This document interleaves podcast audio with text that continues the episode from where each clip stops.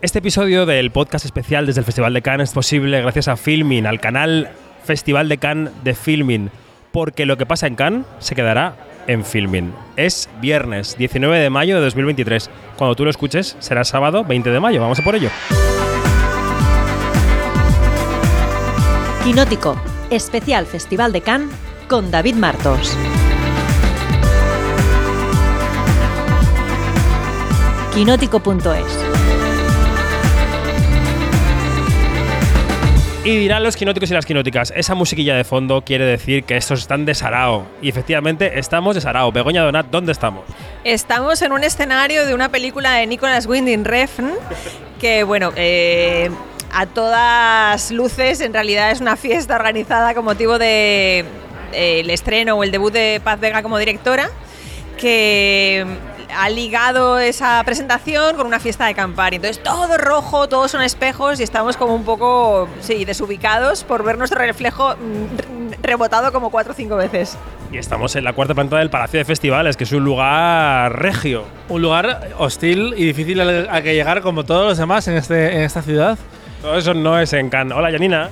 Muy, y Paz Vega de blanco. Sí, aunque se ha quitado la chaqueta y ahora va con vestido negro. Oh, pero guapísima como siempre. Y yo soy el más overdressed de toda la fiesta, esto está claro. Bueno.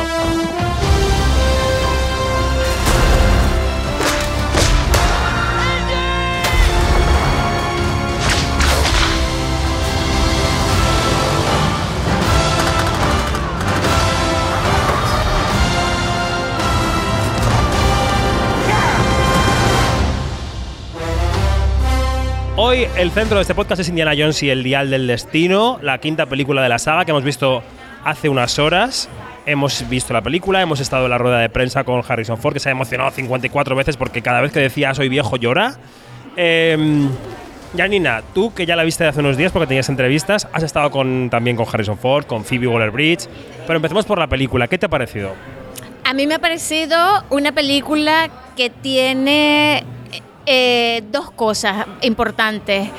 Y es que tiene hilos que la unen a, a, a las otras películas de la saga, o sea, que juega un poquito con la nostalgia, pero no se queda en eso.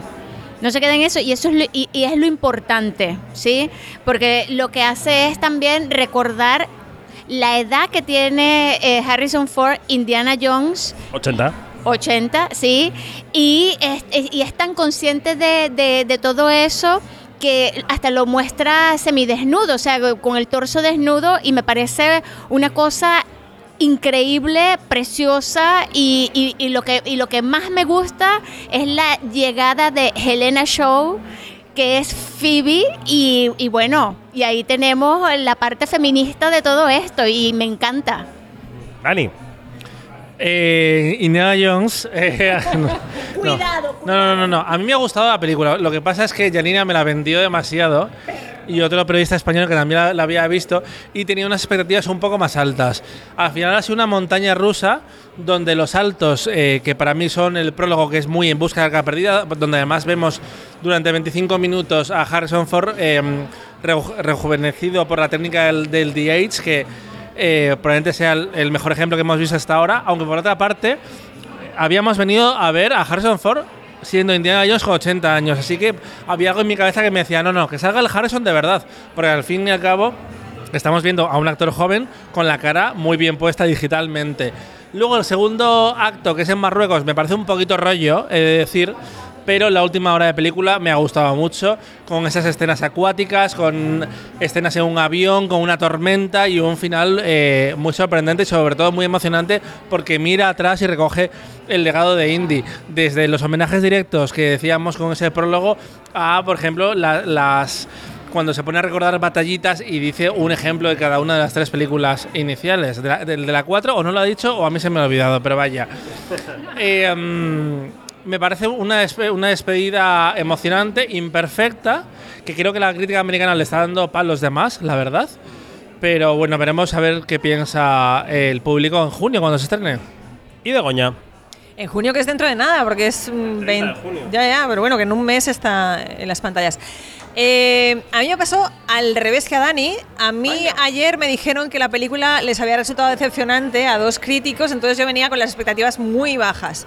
Y me lo he pasado como una niña. A ver, está claro que no está el elemento de deslumbramiento que viví cuando de cría vi eh, En busca del arca perdida, pero sí que ha habido una reconciliación después de la anterior entrega que me dejó bastante fría. Luego hay un elemento que me parece muy interesante, que es el hecho de que esos guiños de los que estaba hablando Dani no solamente están en una serie de apariciones que no vamos a revelar porque no queremos hacer spoiler, sino también en guiños como por ejemplo a, pues a su aprehensión a las serpientes o o el hecho de que parte de la, de la trama también haya un personaje que no es tapón, pero eh, que podría ser como su relevo, igual que Phoebe Waller-Bridge es el relevo también en femenino de, de, Harrison Ford, porque tiene ese punto ladino, tiene el, punto granuja, eh, que, y luego pues igual que es una persona muy inteligente y muy formada en arqueología, también es capaz de, arrear buenos puñetazos, con lo cual Phoebe es un gran relevo de, Indiana. Me da miedo, fíjate lo que te digo, que se pudiera hacer un spin-off con ella, porque yo creo que tendrían que cerrar aquí la saga, pero estando Disney detrás y con todo el universo Marvel y el universo Star Wars, me ten, sí, me ha, surgido esa incógnita, si se podría barajar un spin-off. En la rueda de prensa de la película, Kathleen Kennedy ha dicho un rotundo no a que aparezca rejuvenecido digitalmente Harrison Ford en otros productos relacionados con Indiana Jones, que no quiere decir que descarte otros productos, sino que no va a estar Indiana Jones eh, rejuvenecido. Does that open possibilities of seeing uh, uh, the young Indiana Jones in other movies afterwards? No. You got the answer from the right person. Uh, but uh, it, it, uh, look, it, it, the the technology has evolved, or or the, this iteration of that technology has evolved to the point where it, to me, seems uh, very realistic, and I know that that is my face. It's not a kind of Photoshop magic. That's that's what I looked like 35 years ago, because Lucasfilm has every frame of uh, of, of film that uh, that we've made together over all of these years, and this process, this scientific mining of uh, of uh, this library, is uh, was put to good. Can you know? It, it's it's just a trick unless it's it's supported by story, and it sticks out like a sore thumb if it's not honest and it's not real. It, it not not real. I'm talking. You know, I'm not talking about visually. I mean emotionally real, and and, and so I think it was used very skillfully and, uh, and assiduously. Uh, so uh, I, I'm very happy with it, but I don't look back and say I wish I was that guy again, because I don't. I'm happy to be. I, you know, I, I'm I'm real happy with age. I love being uh, older. I it, it was great to be young, but shit fire, I could be dead, and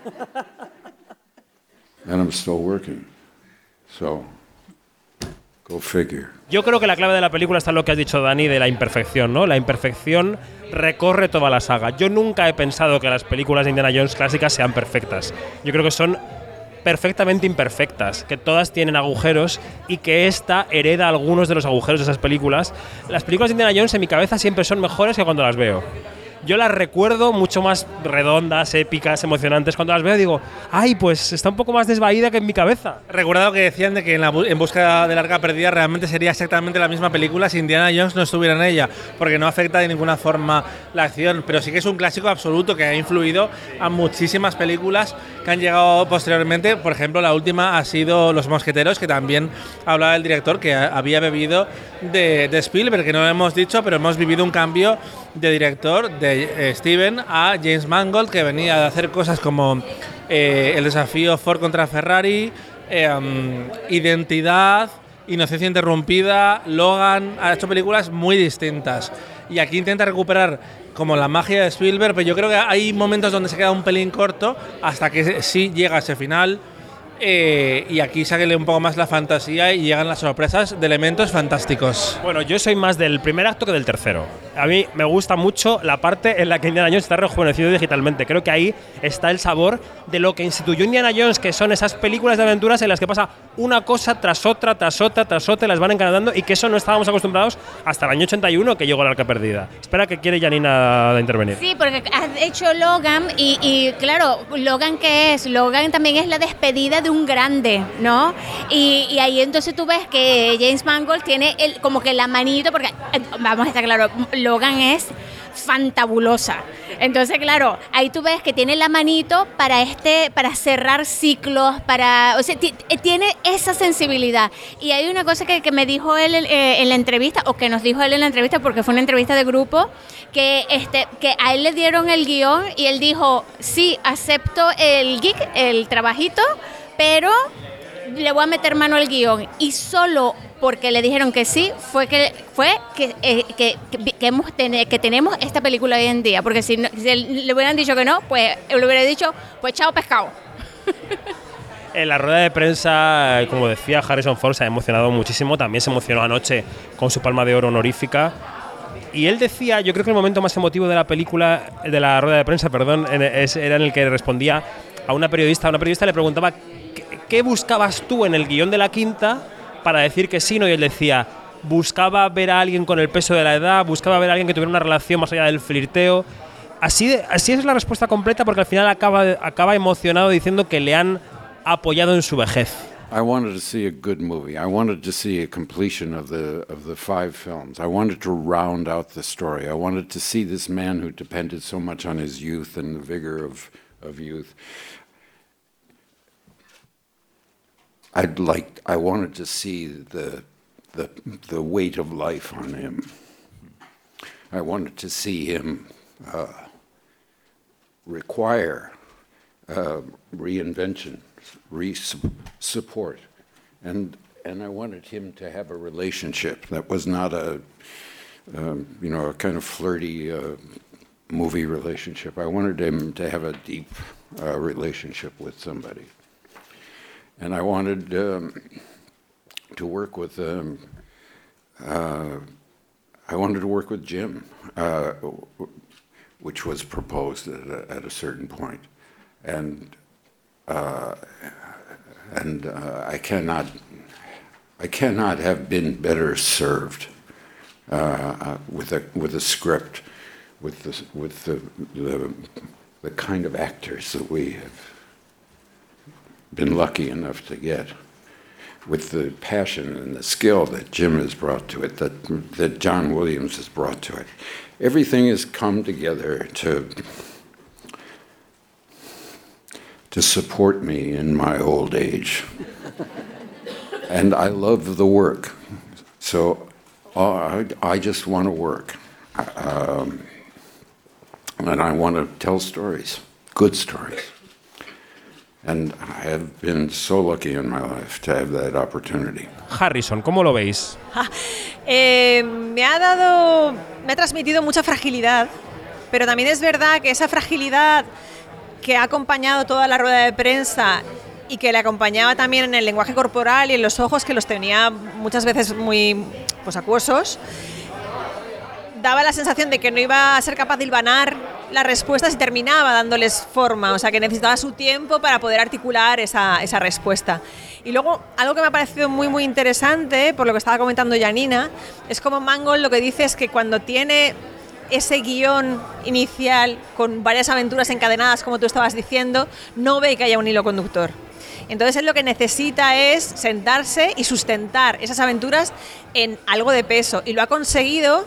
Y yo creo que también está el peso de la película en ese elemento polisémico del tiempo relacionado con el paso del tiempo en el personaje de Harrison Ford, con todos los recuerdos que tienen y todas las remordimientos que acompañan a los personajes, con ese flashback atrás, con ese, eh, esa mirada al futuro. O sea, me parece que al final está sustentada la película de una manera que también eh, cierra muy bien, porque no es un torrente de aventuras, sino que es un torrente de aventuras con una línea que le da una coherencia y una conexión a todas las tramas. Además, esto llega a un momento muy interesante para Harrison Ford porque siempre fue una estrella muy hierática, hasta cierto punto hostil, que despreciaba a los fans de Star Wars y que en los últimos años, yo creo que fue a raíz de su último accidente con la avioneta, donde él probablemente pensaba que se iba a morir, a cambio del chip, ha empezado a trabajar más. Ahora está haciendo series de televisión. Le recomiendo mucho en Terapia sin filtro, donde está fantástico y está muy divertido y al mismo tiempo muy vulnerable. Y todo eso está aquí a pesar de que curiosamente es Phoebe Waller-Bridge la que lleva el peso de la película, por ejemplo en la acción, con las escenas en moto o también buena parte de la comedia se va a ella, porque surge ahí de forma natural. Pero me parece una partner muy superior a Sia LeBouf en, en la anterior entrega, para el cual también hay un cierre a su personaje. ¿No crees que le falta un poco de comedia a la película? Yo he echado de menos un poquito de sal cómica a él o al personaje que sustituye un poco a Tapón, que es cierto que no tiene el elemento ahí divertido. Y ni siquiera Antonio Banderas, que no hemos hablado de él, pero también tiene un rol secundario, él se puede lucir en comedia, lo hemos visto ya muchas veces. El personaje no, no va por ahí. ¿Y qué os parece Max Mikkelsen, que no hemos hablado de su villano? A mí me parece un villano bastante mm, completo en, este, en, la, en la vieja escuela de lo que es un villano, ¿no? Porque no ahí no, estamos viendo cuáles son las motivaciones del villano, por qué este villano es villano, ni nada de esto, ¿no? Entonces, está sustentado en una mentira, porque claro, porque él, él es un investigador, es un científico, es un académico, pero entonces después da ese, ese vuelco. Eh, que, es bastante significativo, que es lo que, lo que le, le, hace sacar con los años este, esa vena eh, bastante diabólica, ¿no? Em, bueno, pues eh, eh, no tenemos mucho tiempo hoy, tenemos un podcast corto porque tenemos que irnos a una película, Dani también. Eh, pero quería que comentáramos otra película que hemos visto que es The Zone of Interest de Jonathan Glazer, que la hemos visto por la tarde y que hemos tenido opiniones encontradas, hemos debatido mucho a la salida. Yo quería primero que, que Begoña situase la trama de la película. ¿Cómo podía resumirla? Vale, la película está ambientada en la recta final de la Segunda Guerra Mundial en los edificios que están a las afueras del campo de concentración de Auschwitz, de exterminio, más bien. Entonces, lo que están eh, analizando en la película es la banalidad del mal. Tú estás viendo cómo se vive el día a día, escuchando tiros, escuchando gritos, sabiendo que al otro lado del muro están matando a personas. Y es escalofriante ver la frialdad con la que se vive esa, esa realidad y sobre todo me parece muy interesante el hecho de que tú estás viendo esa película y hay momentos de digresión en la película en las que el director te tambalea con la música, confundidos a rojo en la pantalla, con algo que no voy a revelar, que también lo que hace es que se vea cuál es la resonancia de ese pasado en, en el presente. Y sobre todo lo que me gusta también son los pequeños detalles del principio hasta que al final ya se abre por completo esa, esa realidad eh, totalmente abominable del ser humano cuando ya no se andan con tapujos. O sea, en un principio tú estás viendo el personaje que se viste con un abrigo de piel, que sabes que ese abrigo de piel lo, lo ha heredado de una persona que debe haber muerto a la vuelta de la esquina. Y luego ya empiezan a hablar abiertamente de eh, cómo están viviendo esa, esa relación con sus vecinos. La película en lo formal es, no es la típica película sobre el holocausto, es una película que en cuanto empieza te deja dos minutos con la pantalla negra esperando a que algo ocurra y de repente abres a la naturaleza, están en un lago, ¿no? De repente hay ese fundido a rojo, hay música estridente, hay mezcla de cosas que no podemos revelar. ¿Qué te ha parecido, Dani? Eh, una música estridente que es de Mika Levy, que ya hizo la banda sonora de Under the Skin que, es un músico que suele llevar al límite las propuestas audiovisuales en las que participa, como por ejemplo Jackie, que también era una película profundamente inquietante que jugaba con un episodio de, la historia. Y ese guiño del que hablaba eh, Begoña, que hace un diálogo con el presente sin explicarlo, por ejemplo, ha tenido unas recepciones de todo tipo. Mary Poy, que le, le vuelve loco Andrés Skin y decía que esta era la película que más ganas tenía eh, de ver en bastantes años, no le ha gustado, es la que menos le, le interesa de mm, Jonathan Glazer. Y recordemos que también es una adaptación de una novela de Martin Amis, que eh, mm, yo no he leído, pero me han estado contando cómo está estructurada con cuatro puntos de vista. Eh, aparentemente infilmable y que realmente aquí Glazer ha decidido hacer algo nuevo. No tan nuevo como la interpretación que yo le he sacado de la película, porque en mi cabeza estaba viendo algo que estaba dirigido por Lantimos y no era así, estábamos en una película de Jonathan Glazer, pero creo, creo que es una película potente que pone la mirada en un tema que parece sobadísimo como es el nazismo, pero desde un punto de vista que es la gente que es cómplice, que sabe lo que pasa, pero no quiere saber lo que pasa y se hacen los locos, es como, no me lo cuentes, no me lo cuentes. Que, por ejemplo, cuando la película se va con los soldados nazis, es, es- bueno, con los generales nazis, es menos interesante porque eso ya lo has visto en otras películas. Pero cuando te quedas lejos y aún así eres testigo indirecto del horror, pues estás eh, exponiéndote a una nueva visión de- del nazismo. Yo creo que más allá de las opiniones, eh, esta película es la primera que hemos visto en sección oficial que tiene chulas de palma de oro. No sabemos qué pasará en el palmarés, pero tiene entidad. Así que día con muchos nazis. No sé si en Eureka de Lisandro Alonso había nazis también, Janina. No, pero es una película bastante tramposa, ¿sí? Muy tramposa. Elisandro de verdad que nos dio un sorpresón. eh, porque la, la línea de la sinopsis que, que había revelado es solamente la- los primeros 30 minutos de la película. y después se centra, ¿lo puedo decir? Después se centra en una reserva, eh, en una reserva de, de, de, eh, los, a, ver, de aborígenes, o sea, de, de- nativos americanos.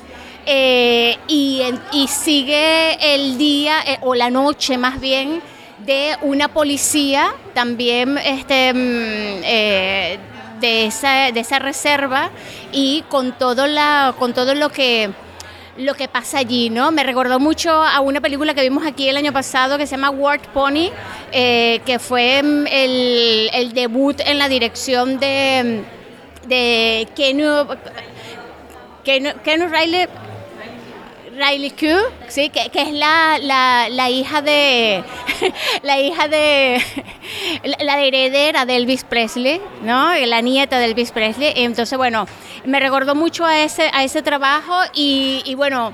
Es, notable cómo, cómo Lisandro se, se mete en, camisas de once varas eh, y, y, cómo nos da esa gran sorpresa.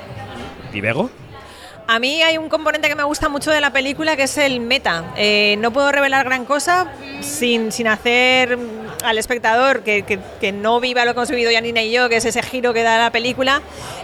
Pero aparte de ese componente, ¡Oh! aparte de ese componente meta, que hay mucha referencia al cine dentro del cine, eh, la figura de la mujer como autoridad en la persona de Chiara Mastroianni y en la persona de, del aborigen, la nativa americana, que, que protagoniza esa segunda, ese segundo acto, como le gusta a Dani. Bueno, pues Indiana Jones y el Día del, del Destino, em, The Zone of Interest y Eureka, las películas de hoy. Mira, eh, quiero decir una cosa del segundo acto porque eh, Cristina Zorita me ha acusado también de decir lo mismo y a ver, es que no es lo mismo eh, hablar de actos en una película de Ceilán que hablar de actos en una película de, de Indiana Jones donde es matemática pura y probablemente algoritmo, donde en plan de aquí llega el minuto 20, por favor, un impulso, así que sí, un, un poquito de narrativa, ¿eh? En la rueda de prensa han hablado de cuál era la mezcla de matemáticas y magia en la película, que tiene mucho que ver con la peli. Pero bueno, Janina, Dani, Bego, tú al cine, las demás a donde queráis. Gracias, adiós. Adiós. Hasta luego. Hasta pronto.